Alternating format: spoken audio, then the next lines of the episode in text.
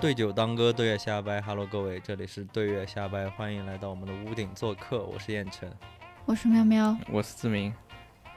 这一期呢，我们想给大家分享一些我们最近读到的短篇故事。我们呢会一人讲述一个。如果你第一次听到这些故事，并且因为我们的分享让你想要完整的阅读的话，我们会非常的开心。如果你曾经读到过这些故事，并且愿意和我们分享你的读后感的话，欢迎各位在评论区给我们留言，我们也很乐意跟大家一起讨论。好，那么我现在来讲一下第一个故事哈。第一个故事呢。它是来自于莫言的一本短篇故事集，叫做《莫言的奇奇怪怪故事集》。其中的一个故事，它叫做《一匹倒挂在杏树上的狼》啊。那在讲这个故事之前，我首先要交代一下他这个故事的前因。啊，就是大家也知道莫言他的老家在山东嘛，对吧？好吧，山东。而他在的那个地方。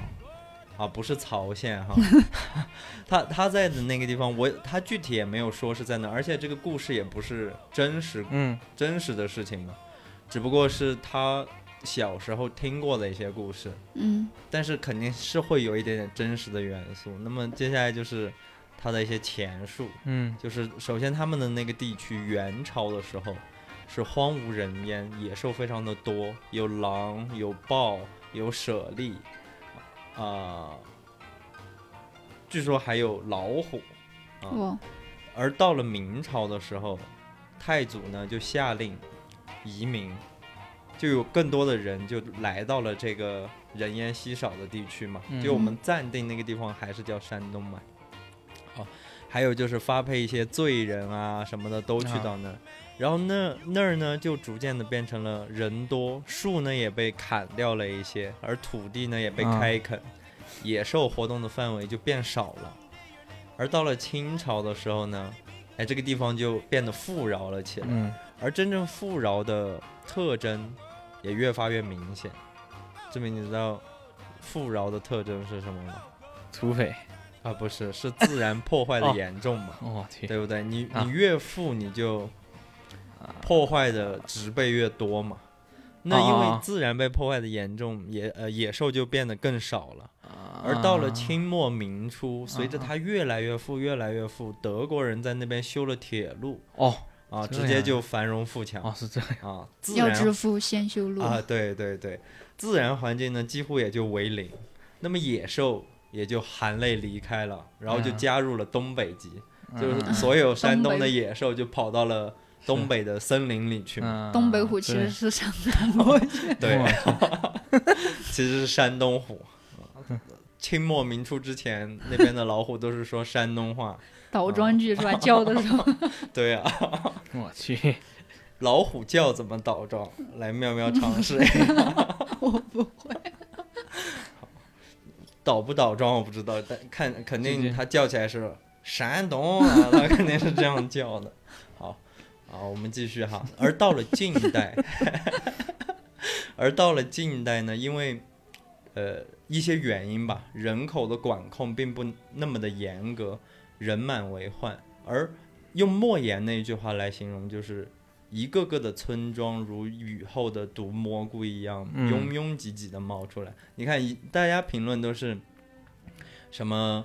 一个一个的村庄有如雨后春笋般，对吧？他的他的形容是如雨后的毒蘑菇般，啊，那更快哈，不就是有毒嘛，啊啊啊，对吧？第一是疯狂，再来就是毒蘑菇，它不是什么好的东西，你总不会吃毒蘑菇嘛。对，虽然我们是云南人，对不对？但是谁愿意天天拿着毒蘑菇吃呢？是啊，而山东平原呢，也就变成了全是人类的地盘，野兽已经完全绝迹。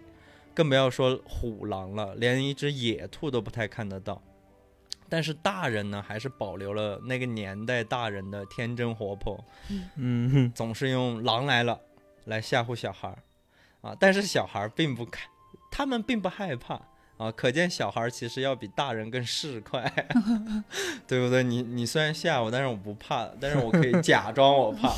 我的天，好那。故事的背景我已经交代完了，嗯那么这嗯个故事也就是从近代开始讲起了啊，嗯有了人之后嘛啊，好，啊，而故事的一开头呢，是从一个非常变相的哲学问题开始的。嗯嗯嗯狼是什么？什么是狼？啊，啊，怎么似曾相识呢？这个是我是谁？我在哪儿？大孩子呢，也许可以从连环画里面看到一些跟狼有关的东西，嗯比嗯如说什么啊，戴着橙色的帽子啊，嗯，然后还围着黄色的口水兜，最喜欢说什么“我还会回来的”，类似这样的。灰太狼的狼，对，而小一点的孩子可能根本就没有办法想象出狼到底长什么样子啊。我们的消息的时候呢，小莫就正正准备去上，小莫正在去上学的路上，嗯而他有一个同学叫小苏啊，他他的名字有点特别，我们就不念了，大家感兴趣的可以自己去看这个原文哈。而他的同学有一个同学叫做小苏，却从学校的另一个方向向主角狂奔过来。啊，小小莫一开始觉得这个苏同学是不是有什么急事要回家一趟，于是小莫就拦住了他，说：“哎，嗯你跑什么呀？是不是你娘死了呀？”苏同学很客气的回答道：“啊，你娘才死了！你看，啊可见他们的关系非常的好嘛。”啊，对不对？对，都是非常关心 对方家里人是不是还要还健不健在嘛。确实好的，确 实而正当小莫还想问候苏同学家人几句的时候，苏同学却跟小莫说：“哎，你这个傻瓜，还到学校干什么呢？”小莫很诧异啊，到学校肯定是上学了，难道今天不上学吗？苏同学就见到小莫过于的迟钝，并不想与他再废话，就丢了一句说：“还上学干嘛呢？大家都到另一个同学家去看狼去了。”嗯但是一其实你看，结合我们之前说的那个点，就是他们其实不一定见过狼，对对不对？嗯所以，而且又介于这个苏同学经常会欺骗这个小莫和他的一些朋友，嗯所以小莫并不对他说的话表示相信，就觉得他肯定是骗人的嘛。然后小莫还对着跑远了的苏同学大声的喊：“啊，这个某某某啊啊，这个名字我就不念了，某某某啊，你又在撒谎了。”就在这个时候呢，小莫发现从学校那边跑来了更多的人，不只有学生，还有老师、村干部，什么都跑得过来。啊，可见可见他们确实没有见过狼。对不对？你但凡有一个人见过狼，他们也不至于如此对啊的兴奋。对，嗯好，人群跑跑过小莫的嗯时候，小莫班里的一个体育委员，也是他的一个呃闺蜜啊、不对，呃发小。嗯嗯啊、闺蜜，发小，啊。因为她是个女生，因呃不是，因为她的这个体育委员是个女生，叫做哦。王金美。哦，哦，她这个这个王金美在书里的描写也很特别，就是她是一个非常厉害的女生，就是腿像莫言的描写，就是这个女生的腿像仙鹤一样的长，哦。跑起来非常的快嘛。哇，这形容词，是他他的这些形容词很特别的，大家有机会可以看一看这本书。好，让我们继续哈，王小美啊，小 王小美，叫她王小美吧。王小美推了一把小莫，就说：“走啊，去看狼啊。”于是小莫就觉得啊，既然那么多人都在跑，不是啊小苏一个人骗他，嗯，那就嗯那就跟着就走了。嗯而到了这个他们那个同学家，他们那个同学跟他和那个王小美也是非常好的朋友，就他们三个就是铁三角，对铁三角，可以这样去理解。呃，姓许，哦我们就叫他许同学。就跑到这个许同学家的时候呢，院子里已经挤满了人，后来来的人还想挤进去，可是已经挤不进去了嘛。你想一下，一个小院子，就是那种农村里的小院子，你人已经挤满了呀，对对，你不可能在你站到哪儿去呢？开直播呀，如果有的话，你想那个时候，但凡有一个人有手机，那是不是就不至于那么多人跑过去大？家都看过狼了，在 英国都能刷到狼，对呀、对呀、所以这就是时代的局限性嘛。啊，你想那么多人都在挤，说明他们都没有见过狼。好，莫言再一次强调强调了他们没有见过狼这件事，大家就开始议论，至于说什么，其实小莫等人已经什么都听不见了，因为人太多了。看人去呗，啊对呀、看后脑勺去。听到这家的主人就是这个许同学，就去轰这些看客回家的声音，因为谁谁愿意自己家里会站那么多人？这个小莫和王小美眼看也挤不进去了，就打算站在那个翻他们家的那个土墙，坐在他们的院墙上看。那这样一定看得见那一？定是我了。上一期有一期我还讲过我翻围墙，嗯是，只是没有播，只是没有播。好，而村民看见小莫他们翻墙进去，就就人类有这个效仿的特性嘛，就是有一个人做了这件事情，大家觉得这件事情是可以做的，然后就咵几十个人就翻上了他们家的院墙。那这个 墙承受了他不该承受的。你要想啊，它不是砖垒的，土，对呀、土它是土墙啊。天我不好意思，那我就打洞了，我就不会爬墙，我就打洞钻进去了。如果不是这个许同学眼疾手快，赶快把这些人轰下去的话，他们家可能墙都要倒了。就改扩建了嘛，就 墙就倒了，那你的房子不就往外扩，你的土地不就往外扩了吗？当年柏林墙倒，估计大家是看热闹把给推倒的，我觉得是。好，虽虽然虽然徐同学把他们轰下来之后呢，也象征性的说了小莫跟王小美几句，嗯但是因为他们是铁三角嘛，那就靠着这样的裙带关系呢，他们就被徐同学带到了这棵嗯树的嗯下面。而当时描绘的是一个什么样的情景呢？只见小莫的头和狼的头是在同一条水平线上，你们想象一下，这件事情很特别，就是小莫的头和狼的头在一个水平线上。啊，莫言为了增加大家去想象这件事情，他还说，嗯这个时候后面的人一挤，小莫的鼻尖就会碰到狼的头，嗯，就你你想想，已经很有画面感，很近啊非，常有。不止那只狼掉的低，而且很近，近到什么地步？近到小莫已已经能闻到一股烟熏的味道。嗯，小善于观察的小莫呢，发现这只狼大概有一米多长，毛色呢是灰扑扑的，而因为而因为尾巴遮住了狼的屁股，它嗯暂时没有观察到这只是一只公的还是母的。嗯嗯，你看，这再次证明他们没有见过狼，只有好奇，不会有害怕。嗯，你想一下，如果我们现在下面有一只狼见过狼这样吊着，有一只这种，你不管它活不，呃，你就算它是这样一只吊着的狼，你敢站那么近吗？对不对？因为大家知道这玩意儿是会咬人的，对对对，就算它死了，也是人还是会对它有恐惧的嘛。但是因为他们真的没有见过这玩意儿啊，所以他们没有害怕。但是就在这个时候呢，小莫发现什么？发现狼的尾巴只有半截，而且截断面非常的整齐。被宰掉的。对对，就像是被人砍掉的一样。而且狼非常的瘦，感觉是很久没有吃到东西，或者是并不是每一顿都能吃得非常的饱。而正当小莫还想继续进行一些分析的时候，后面的人越挤越多，因为大家都想看嘛。前你想想，一棵树底下，这只狼首先它掉的很矮，本来就矮嘛，还对啊要挤过来看。你想它能跟嗯小莫的头平齐，嗯那小莫当时肯定是一个小孩嘛，啊，对不对？那太放的太矮了，确实得挤进来。对啊，那前面也不是说前面一两排的人看得到，甚至是第二排、第、啊第三排都不一定看得到，对吧？那后面看不到的人嗯肯定想，哎，你们看完了，到我们了嘛，那对不就跟那些追星的一样啊，明星啊挤的，哎呦，我挤的明星在哪都不知道，对啊那，这对啊，第二排的人都看不到，对啊真的有对，啊，就就是这样嘛。那嗯后面的人就越挤越多，而导致小莫他们一行人就不停的撞到这个狼的头，嗯啊，而那个啊王小美，她还吃了一嘴的狼毛。哦 那么近，呃，对，相当近啊，她恨不得咬狼一口。而许同学就见状，就把他们俩带到了树上。这个时候，因为他们以前经常坐在那棵树上玩嘛，嗯对对，所以所以他们就爬到上面。而这个啊时候，他们发现不只是院子里都是人，院子外面已经也是里三层外三层的围围嗯满了。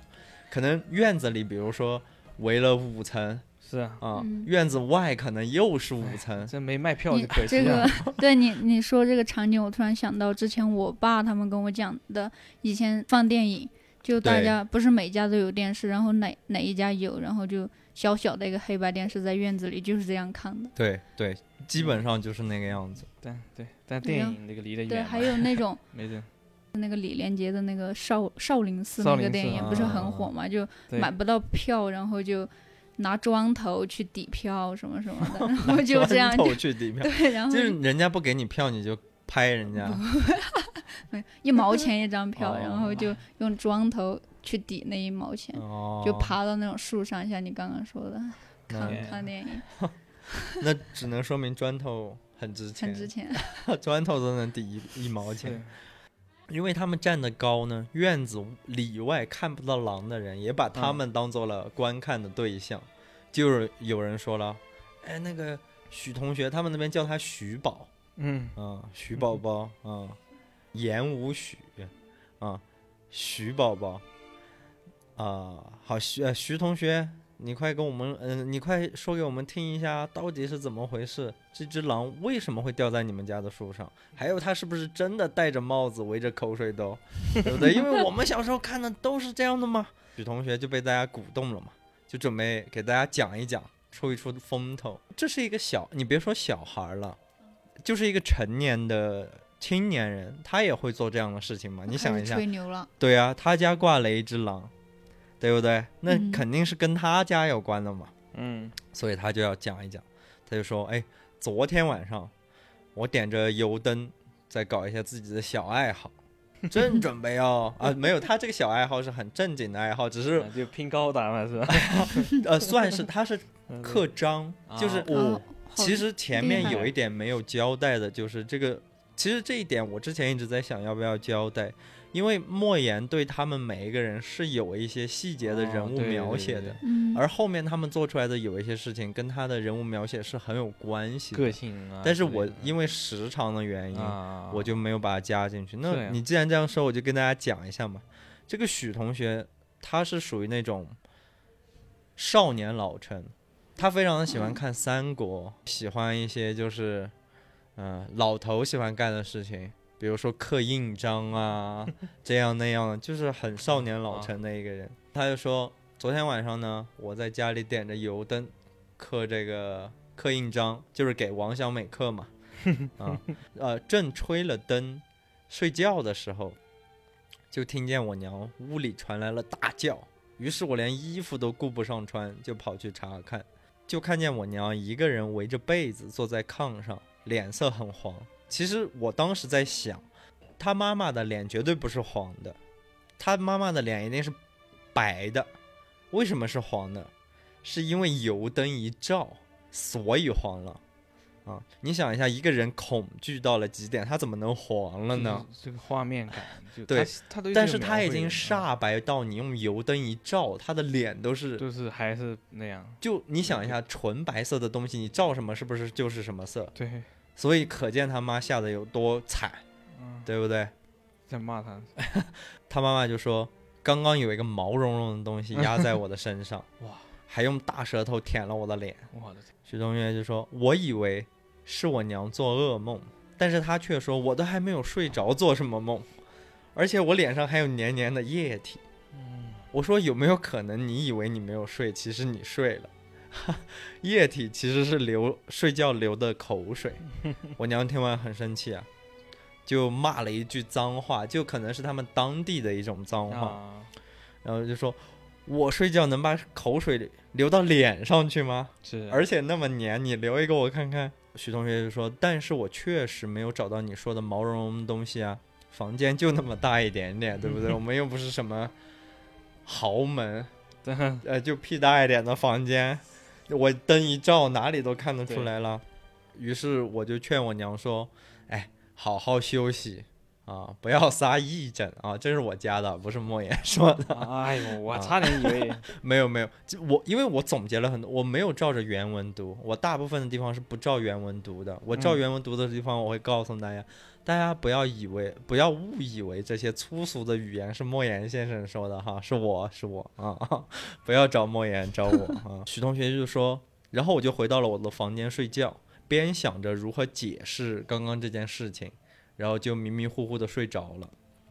突然，我娘的屋子里又传来了惊声尖叫，比刚刚那一声还要可怕。啊，啊！我又再一次衣服都没有来得及穿，就飞奔到她的房间，就看见我娘哭着说：“快快快快快快点灯！”我点上灯一照，发现我娘后脑勺有四个豌豆大的洞，上边两个，下边两个。出血对，而且洞里全是黑血，嗯那就证证明那个洞很深嘛，对吧？那我娘就被吓坏了，瑟瑟发抖说：“你看，我说有东西，你说你偏说没有。”为什么觉得挺好，有点好笑啊？但不是有点难受。是啊，然后说好吧，你看老娘的头被咬开了吧？啊你还说没有？保龄球，对啊，这个保龄球是三个洞。我其实是很害怕的，但是大家其实也知道，这个山东男性啊，他有就是从鲁国齐鲁大地开始的那种孔子的孔子啊这一类什么二十四孝啊，这仪，对对对，就你看徐同学，他的意思就是说我虽然很害怕啊，但是后面这句是我加的，就是但是突然之间，这个二十四孝和大男子主义就瞬间附体，我就说娘你别怕，我给你报仇。但是其实你们仔细想一想他不，应该救他妈吗？为什么？哎，点就在这里了。为什么？因为他其实已经被吓坏了。你想一下，他也是一个小孩儿，不管他看什么三国，他怎么老呃少年老成，他始终是一个小孩儿。他已经被吓到，已经再加上那些地方的一种性格，他已经被他首先他不知道是什么东西咬了他，先报仇再说。对，再来他也不打算救他娘，他只准备去报仇。是对吧第一反应应该是怎么办？对呀、先救人。对啊，所以他就只剩分，就像那些一个都一个人恐惧到了极点，就就喜喜欢说啊，我杀了你，就是越说这样的话的人越越恐惧嘛，对不对？所以其实可见他这里也已经被吓得很很惨了。原来是这样，嗯，好，于是呢，他就再搜了一遍房间的每一个角落，甚至连老鼠洞都把手指头伸进去了。啊，我还是回到第一人称哈。就在我恐惧到了极点的时候，突然想起了我们认识的一位走南闯北的一个锅炉匠，叫做张古巴，这是他们给他取的一个外号。呃，这个张古巴说，不管什么样的猛兽，都是怕人的。如果你软弱，被他感受到了，他就会扑上来咬你；但如果你豪横一点，啊，他就会怕你，然后他就跑掉嗯啊。但是啊，基本上这个算是我总结了莫言先生他写的这这几段，但是我建议大家千万不要去尝试啊，基本是不可能的，好不好？啊，如果真的发生这种事情，一般情况下，就比如说《海贼王》，《海贼王》里面那种什么霸王色，一一猛兽一过来，然后你瞪他一眼，然后那些猛兽就被吓死了，然后怎么怎么样，对不对？要了就是你注定成为森林的王，对不对？嗯要不然一般情况下你只会被吃掉。一般啊只情况能装就是死。动物园就来告你了。好，但是许同学是相信的呀，他就开始鼓起勇气，边找边骂，就说：“狗东西，你在哪里？啊，你快快现形，吃俺老孙一棒！”啊啊，这是你加的。啊，我加的，不是他原文哈，不是他原啊文。突然出现了，突然出现，这个故事出出现了三种动物：狼、狗、狗猴猴子。哦，但狗东西是原文里的。嗯哦，嗯嗯嗯，老孙不是哈。好然后这个时候，其实你也能看得出来，就是 这个时候许同学他娘还有气，还还比较有力气的纠正他说啊啊，不是狗，不是狗，就证明他娘其实也是一个乐天派嘛，对不狼对？听了都气死了，你居然说我是狗？找着找着，我也累了，就又想起了古巴大叔给我讲的一个关关于狼的故事，证明这个许同学也是一个心很大的人。你想，找着找着他就找累了，然后就开始回想起了别的事情。嗯啊，好，我们来看一下他回想到了什么。他说，呃，他回想到古巴大叔说，狼虽然凶狠，但是他身上很值钱，全身上下都是宝。狼粪在古代都是用来点烽火台用的材料。说到这儿的时候，许同学就是现在讲的这个是他的回忆哈，但是这个回忆他是当着乡亲们说的哈嗯，啊，肯定怕是有一点添油加醋的。哎，你可以继续往下听。嗯，许许同学就说：“啊，如果狼那么好的话，老天爷让我得到一匹狼吧。你看，从此以后这个 flag 就立下了，对不对？对呀、刚刚想到这儿，我瞬间又被拉回了现实中啊，就等于说他又回到了他找狼的当晚。他说，因为他看见了一双绿油油的眼睛在锅炉里面闪烁，就是在那个老的农村的那种锅灶的灶台灶台嗯嘛，里面，啊就是堆柴火的啊，那个孔里面闪烁，急忙就叫他娘来。于是母子二人在没有弄清楚锅灶里面到底是什么东西的情况下，打算把这个绿油油眼睛的主人要了烧死，要了熏死。于是他们不停的添柴加料，因为锅里没有水，锅都被他们烧化了，可见他们有多恨这个东西，也可见他们。你想一下，他们根本不知到目前为止不知道它是什么。对，许同学都把手伸到老鼠洞里了。嗯嗯对不对？他对这个体型也没有概念，就连他妈也不知道那是什么，他只能说这个东西毛茸茸的，一大个压在我身上，还有他的大舌头，啊，而他们家其实并不富裕，因为，呃，他爸爸去世了嘛，嗯啊，孤儿寡母，你看锅也烧化了，饭也煮不了。嗯，让本不富裕的家庭呢就雪上加霜了。嗯，但不管怎么样啊，他们的杀他们已经杀红眼了，势必要把这个里面的生物弄死，才能解心头之恨。最终他们确实做到了。当他们把尸体拖出来的时候，就发现确实 flag 立成真了，真的是狼狼哎，啊，真的是狼。狼真的来了。啊，对，好啊，许同学的这个故事也就讲完了。一时之间，现场我们又回到了，你们要、啊你们要去观，对对对听众们也要去闪回啊！这件事情是在一直不停的闪回啊。一时之间，现场没有人说话，众人看了一眼树，看了一眼狼，啊，然后这个时候，主角一行人的班主任说话了，就说：“徐豹啊，你是一个勇敢的少年，我回去一定要把你勇斗恶狼的英雄事迹往上汇报，你要做好思想准备。”啊，说完呢，他就督促其他人回去上课，他就带着一群很听话的同学就走了嘛。但是现场还有一些不需要上学的人嘛，一些成年人啊，还有就是这些他的铁三角们啊，虽然要上学，但是他们曾经立下过誓言，呃，不求同年同月同日生，但求同年同月同日死。所以他们一定要在这里陪着。嗯，好，这个时候呢，呃，许同学他娘也从那个张古巴的家里一头归来，因为那个张古巴可能他还会一些就是那种行脚医生的小医术。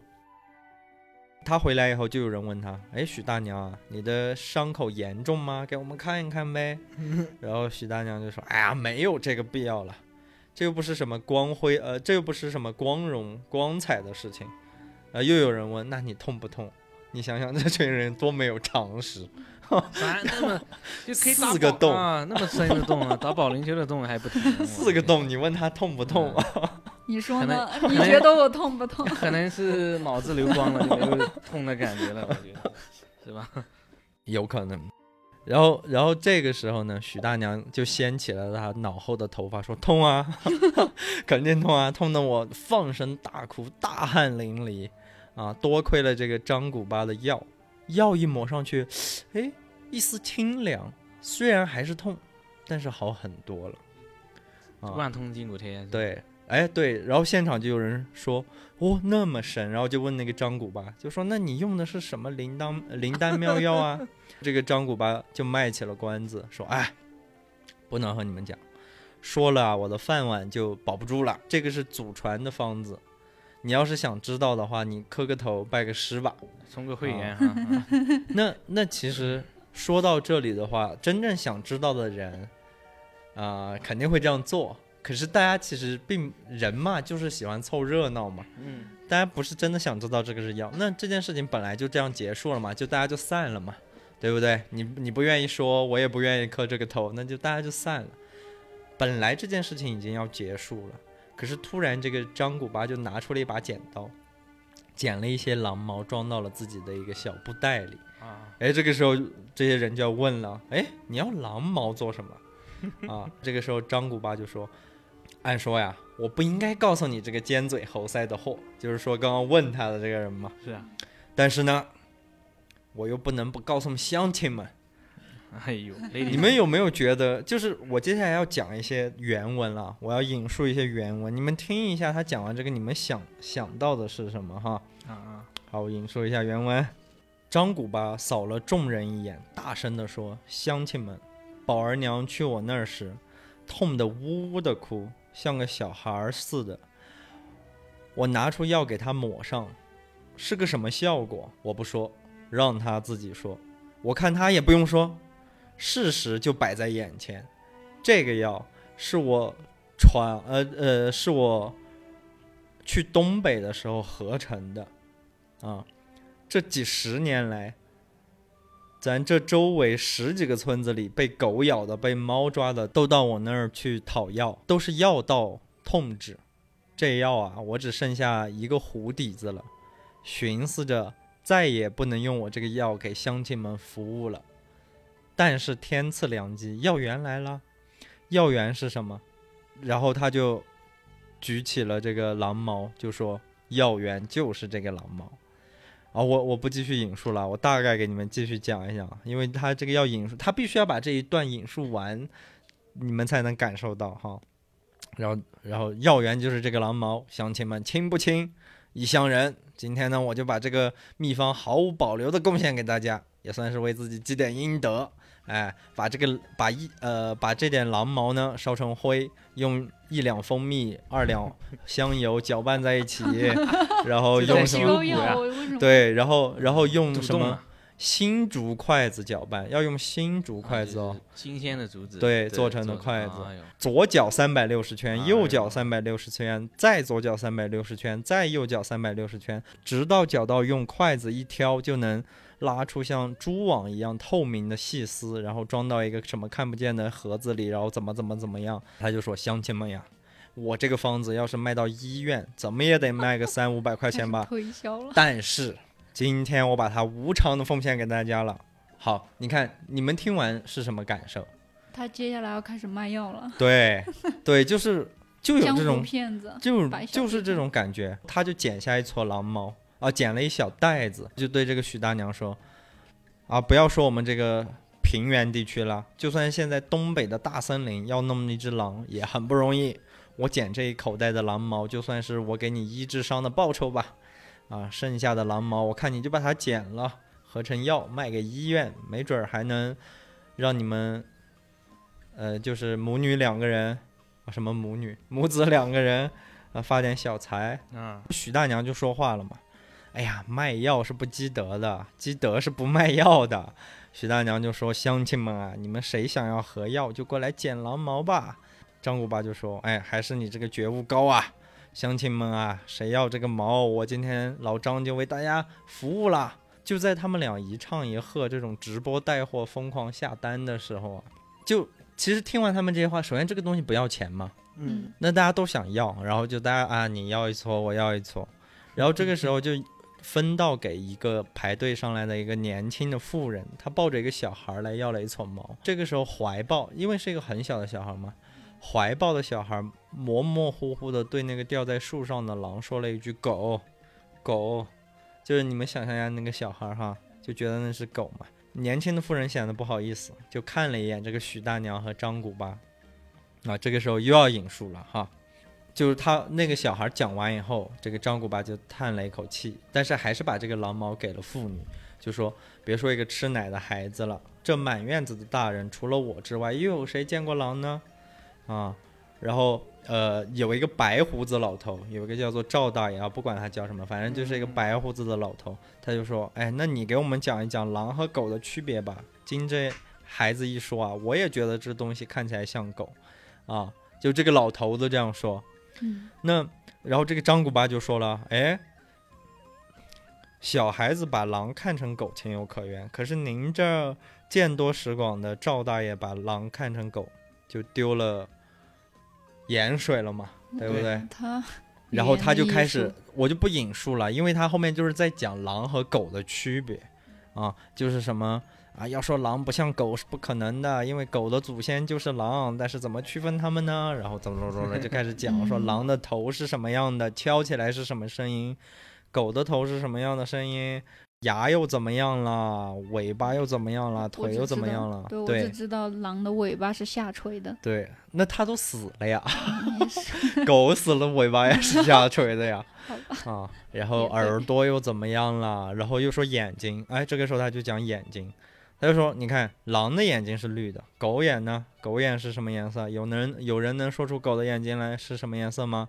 然后他就抬头看向了铁三角，就说，哎，你们三个大学生，其实不可能是大学生，就可能比如说是个高中生、初中生，就是那个时候就叫大学生了有点嗯高。高知识分子。对呀、就说那你们能说出这个狼的呃狗的眼睛是什么色吗？这个时候，小莫和王小美都没有说话，就看着这个许同学。许同学低声的说：“黄色。”于是，我们就像回答老师提问一样，大声的回答道：“黄色。”哎，然后这个时候张古巴就听啊，对对对，狗的眼睛是黄色的，然后又开始讲，然后他，那既然大家都说，因为那只吊起来的那只狼确实是绿眼睛，啊，就在他已经证明完这只是狼不是狗的时候，这个时候又有一个好事的小青年，注意这个小青年是没有名字的，他在原文里面就叫做，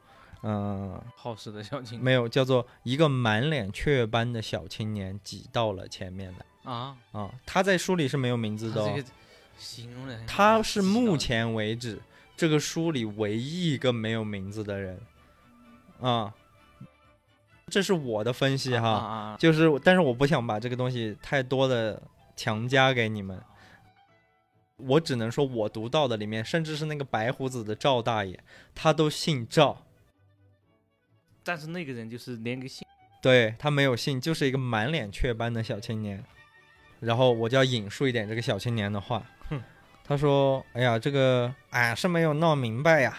你说他是一匹狼，我看着他也像狼，可是它半截尾巴是怎么回事？哦哎他，观察到了，嗯，这一点啊，哎，可是你们没有观察到一点啊。我你记不记得最一开始大家说的是什么？这个村子里没有人见过狼。那对啊，为什么这个小小青年会说？他就你说他是一匹狼，我看着他也像一匹狼。他是从一个什么样的知识水平去分析这是一匹狼？张古巴就说：“啊，你问这个呀？”这个张古巴就用手拨弄了一下狼的那半截尾巴，就说：“这个的确是个问题，但是你知道了狼尾巴的功能，这个问题也就不成为一个问题了。”啊，你看他留下了一个扣子，他也不说了。啊，都，但是他环顾四周，就会发现大家脸上都有渴望，上套了嘛，啊，于是他就说，他就说啊，又要引述了，我这一辈子最有价值的是在东北的十年，其余都是混日子的，啊，然后后面他还讲了，其实，在东北狼不叫狼，叫做张三，啊啊，真的好像是真的，啊真的，我我昨天查了，好，但是张三这个不重要了。反正他就是讲他这一辈子最，呃，有价值的十年就是东北嘛。然后他就开始讲一个，好，我们现在又要去到一个他的记忆深处，啊，这个故事他讲起来就是，他说了一个关于他在东北当一个马夫，然后晚上遇到了狼来偷猪的故事，啊，故事的结尾肯定是一个好的结尾。张古巴呢，拿起了铁锹，把偷猪的狼的尾巴截了，铲掉了半截，然后最终救出了这只大肥猪。嗯，然后这个好事的小青年，就是刚刚那个雀斑的小青年，啊对，又说话了。那长白山离我们这儿好几千里，他怎么会在这儿呢？哎，于是节奏被带起来了嘛，大家再一次把期待的目光投向了张古巴。嗯，张古巴就说：“这个问题嘛，哎，好吧，好吧，我告诉你们吧。你这个”他很不情愿嘛。对你你你已经囊把鞭是吧？你把这种好吧好吧这个都练对呀、出来了。哎，好吧，好吧，好吧，嗯告诉你们吧，这批狼呢是来找我报仇的。哎呦，这么屌吗？对呀、对呀、哎他说，哇，你看他都老成这样了，就那只狼至少有三十岁，从原文里面说，这匹狼有三十岁。他说：“哎，我以为逃离家乡就能摆脱你了，没有想到事隔十几年，你还是追来了。哎，这个啊，我听出点什么来了。众啊众人一听，仿佛就像这句莫言写的也非常的好，非常有生活，仿佛一撮盐投进了沸腾的油锅。就是如果你们试过的话，你们就会知道，其实不用油锅，你你在热水，就是沸腾的热水下一撮盐，那个水都会不是，它会唰一下，是哇会这样。嗯嗯，大家又开，就是他们就开始叽叽喳，又在向张古巴发问了嘛。他们问什么呢？我我又要引述原文了。他们说：“哎，这个老张啊，你的意思是说这匹狼就是当年那匹被你铲断尾巴的狼吗？”张古巴就说：“尽管我不愿意承认，但我也必须承认，哎，我不承认就对不起这匹狼。”好像装到了。对，我不承认，就埋没了这匹狼的光荣啊！他都已经说到激动，然后已经眼泪都快流出来，已经在眼眶里打转了啊！他说：“其实我一进院子我就认出来他是他了，这个魔鬼太可怕了。”然后他就用各种各样的说辞，就是讲太可怕、太敬业，十几年你让我做了多少的噩梦，如今我终于可以安眠了。张古巴又开始给大家讲这个他斩断了这个狼尾以后的事情。他斩断了狼尾之后，身边发生了种种的坏事，比如说什么他的一双很喜欢的皮鞋被咬烂啊，他是马夫嘛，他马车的绳子被咬烂啊，他那个他东家就是他是一个院子家呃一家人的马夫，他们东家的马大白天的被人咬断了脖子，然后东家一生气就把这个张古巴赶了出来，然后他在他一个人在森林里流浪，然后差点被这只断了尾巴的狼咬到，然后为了逃过狼的撕咬，他爬上树，狼咬不到他，他还在他被子上撒尿。啊，就讲这些，又讲了一个什么，就这个故事也很有趣，但是我就不长读了，是一个关于狼狈为奸的小典故，就是他讲了狼和狈这两种啊动物。哦，这个成语的啊这种由来，这个呃，差不多吧。他讲了一个小故事，很很神怪的一个精怪的一个故事，大家有兴趣可以找书来看，挺有趣的。好啊，总之呢，反正不管怎么样，总之他最后逃脱了狼的追捕嘛，然后坐上了火车跑到了山东。他甚至说他在火车上的时候都看到那只断尾的狼跟着火车跑啊，都已经到这个样子了。好，那你看我讲完了，你们也没有反应，因为这个故事已经画句号了嘛。哦啊没有，就是啊，呃，就是对呀、我讲完了，也不会有人继续追问了。嗯，这一切本来就要结束了，结果这个小青年又问，啊，这你想一下，可能我不知道现场是什么情况，但是从书里描写，等于说现场这个小青年就一直在问问题嘛。就每当这件事情要沉下去的时候，小青年就会说话，然后说：“为什么狼会知道你在这里呢？就算他知道你在这里，为什么要去许大娘他们家呢？”然后张古巴就被问烦了嘛，就说：“哎，滴滴滴滴滴，就是你事多啊！这个滴滴 大家就可以想象成骂人哈，啊，就你事多。你知不知道狗可以闻五百里，狼可以嗅一千里，所以它肯定能找得到我嘛。至于为什么又找错了，那肯定是因为我常常去许大娘他们家，坐在炕上抽烟，气味留了下来。狼年纪大了，嗅觉退化了，便闻错了。嗯，他就这样说。说到这里呢，张古巴就不等别人再问，就说：“哎，不要问了，不要问了。这个许大娘呢，就是因为我让你们家遭了殃，我必须要补偿你们。”就给乡亲们就开始普及这个狼全身上下都是宝。我给你们，我我不全讲了，因为他讲了好多。我我我大概给你们讲一点点，我给你们念一点点。他说什么狼皮能做褥子，抗潮湿，然后能不得风湿，然后狼油又能治烧伤，这个狼心又能治心脏病，然后肺又能怎么样，肝又能怎么样，胃又能怎么样，嗯然后狼鞭又能怎么样？就是你们嗯大家可以去想象，就是这个东西跟那些卖啊大力丸的是一样的。嗯就是甚至是你，甚至是你嚼一口它那个狼毛，哎，你不用嚼啊，它已经做成药给那个许大娘涂了嘛，就证嗯明连毛都是天啊，都有用。对对。然后嗯结果是什么呢？结果是等他这一通普及，普及完之后，他说：“乡亲们，你们有没有需要的？你们如果不需要，不要紧，我可以拿到县城里卖。”然后众人不语啊，似乎没有人能拿定主意。拿到县城可是抢手货哟。对知，道这个全身上下哪里最好吗？嗯，是狼牙最好，因为狼牙棒。我给你看一眼，他说狼牙没有，他好像讲狼牙。又被冷到了。冷，哎，他没有讲狼牙，那就我觉得你应该嗯，写信给莫言，然后嗯让他加上。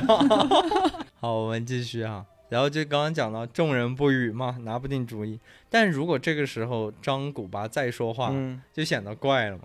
对这个时候许大娘就说话了：“老张啊，卖什么东西啊？你就给大家分一分，收拾收拾。卖钱干什么呢？我们又被咬死，我已经谢天谢地了。”然后张古巴说：“哎，话不能这么说，你家受了那么大的祸害，总要补一下吧。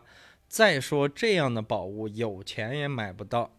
哎，最后呢，哦，这个故事马上就要结尾了，所以我觉得我应该给大家引述一些他最后结尾的一些原文哈。嗯嗯，啊，算了算了，许大娘说不能算了。她说祸就是这个张古巴说祸是因我而起，这件事情由我做主吧。我看还是把它弄到县城里卖个好价钱，让你们孤儿寡母的过上几天好日子。哇哦，然后，既然这样好的东西，肥水不流外人田，许大娘红着脸说：“还是分给乡亲们吧。有病的治病，没病的补补身子，也算是我们母子两个人积点德。”赵大爷就说嗯，：“他大神啊，你同意把他卖给乡亲们也是积德呀。”然后这个张古巴就说：“狼皮留给我吧。”哦，什么？赵大爷说，赵大爷说，赵大爷说，就跟这个张古巴说，把狼皮留给我吧，我出五块钱，少是少了点，但是我这把年纪了，你们就受委屈一点吧。然后这话说的，说的俺脸红啊。徐大娘说，赵大叔，狼皮归您，钱俺也不要了。那不成。赵大爷说，你挨了一口呢。我看这样吧。张古巴说，你也别一个钱不要，你要是一个钱都不要，赵大爷一定不要狼皮，三块钱，我斗胆替你做主了。这时，一群苍蝇飞来，围着狼飞舞，发出嗡嗡的叫声。众人催促张古巴：“古巴，快点动手，别让苍蝇下了去糟蹋了好东西。”肥水不流外人田。张古巴不错眼珠的盯着许大娘的脸说：“您这话说的好啊。”都说头发长见识短，我看您头发长见识更长。在众人密切的注视下，张古巴从怀里掏出一把牛耳尖刀，弓着腰拨开了狼皮，结束了这个故事。啊，这个是原来是一个这种架构的。对他，他这个故事就这样结束了。那那我不得不怀疑这个你说，许同这个许同学他妈是不是跟那个哎张古巴，呃，对他们两个是不是合作合作？你觉得？呢？我觉得是的，所以因为他说到前面提到说是他们两个孤儿寡母，她的老老公已经死了嘛，对呀、但是他会经常去他家的炕上抽烟。对呀、嗯，你找到了这个故事，我觉得的点，因为莫言没有说，没有侦探，就是这些东西就只能就是我们自己看完书的人去讨论嘛。对，其实你说的这个是很有可能性，但是我甚至怀疑连那个许同学嗯，他都是在嗯局嗯里的嘛。对，因为因为问他狼的眼睛是什，狗的眼睛是什么颜色的时候，他低着头说他说低声说，哦低声说 低头说，啊，低低头说就太明显了黄色。啊，他低声说黄色，嗯，他其实也推动了。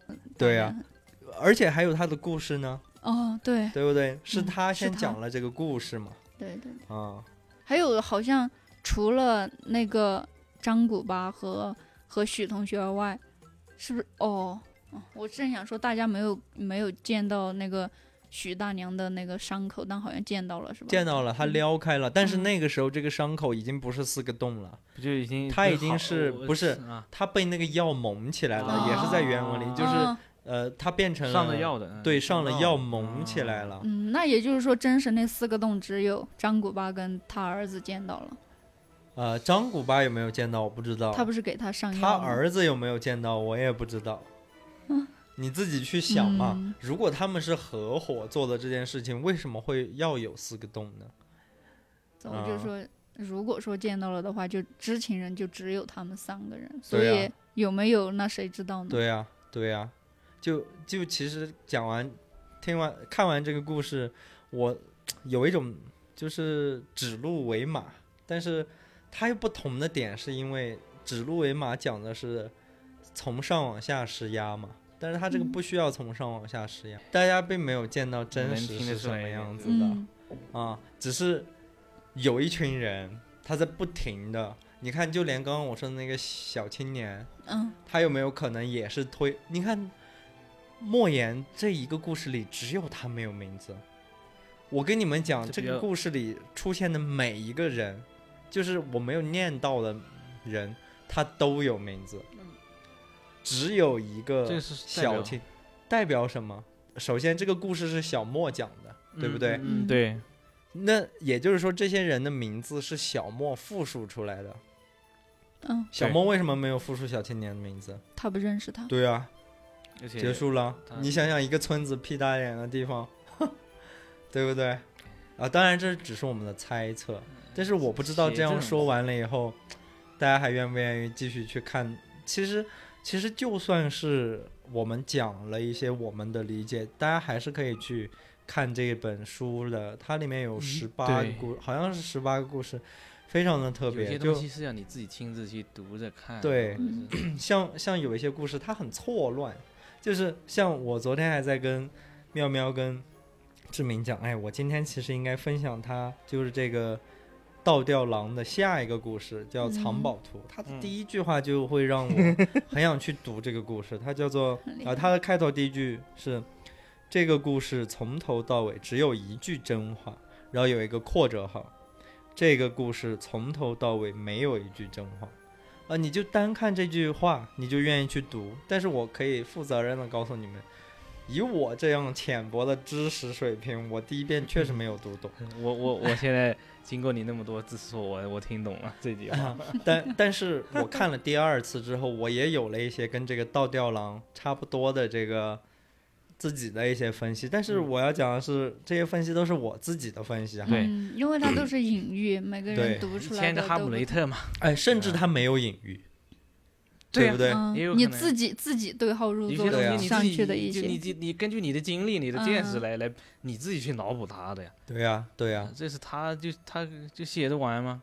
对呀、他可能是代表一件在他眼里很简单一件事情，但你可能会根据现在的某种新闻呀、时事的情况，你就去脑补，哦，他是在代表什么？这种对这可能就是一些都有一些相同的角色吧。啊，就比如说什么寓言故事啊，什么你说一千嗯零一夜，什么童话故事啊，它其实你你当童话故事，小朋友也可以听呀，嗯。对啊。那你大人又听出大人的东西来，对对对，这个东西就是不一样的，对。对，确实是这样。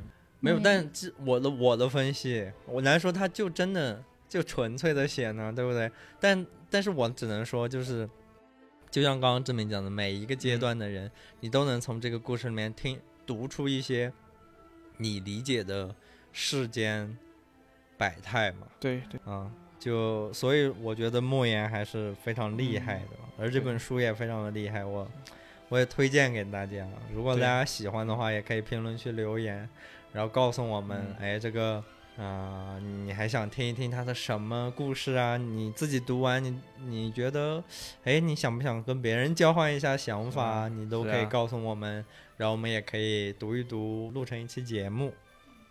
好，因为时长的原因呢，这一期呢就先分享这一个故事。下一期妙妙和志明呢也会给大家带来一些他们很喜欢的故事，请大家期待一下。那么这一期就先这样啦。如果有什么想要讨论的，或者是想要让我们聊一聊的，大家也可以在评论区留言，也可以发邮件到我们的邮箱，我们的邮箱呢也会放在简介里。目前呢，我们还没有办法定期的更新，如果订阅我们的话，就可以在第一时间收听到我们最新一期的节目。那么就先这样吧，下一次五点闲谈再见，拜拜。拜拜。拜拜。我是一匹来自北方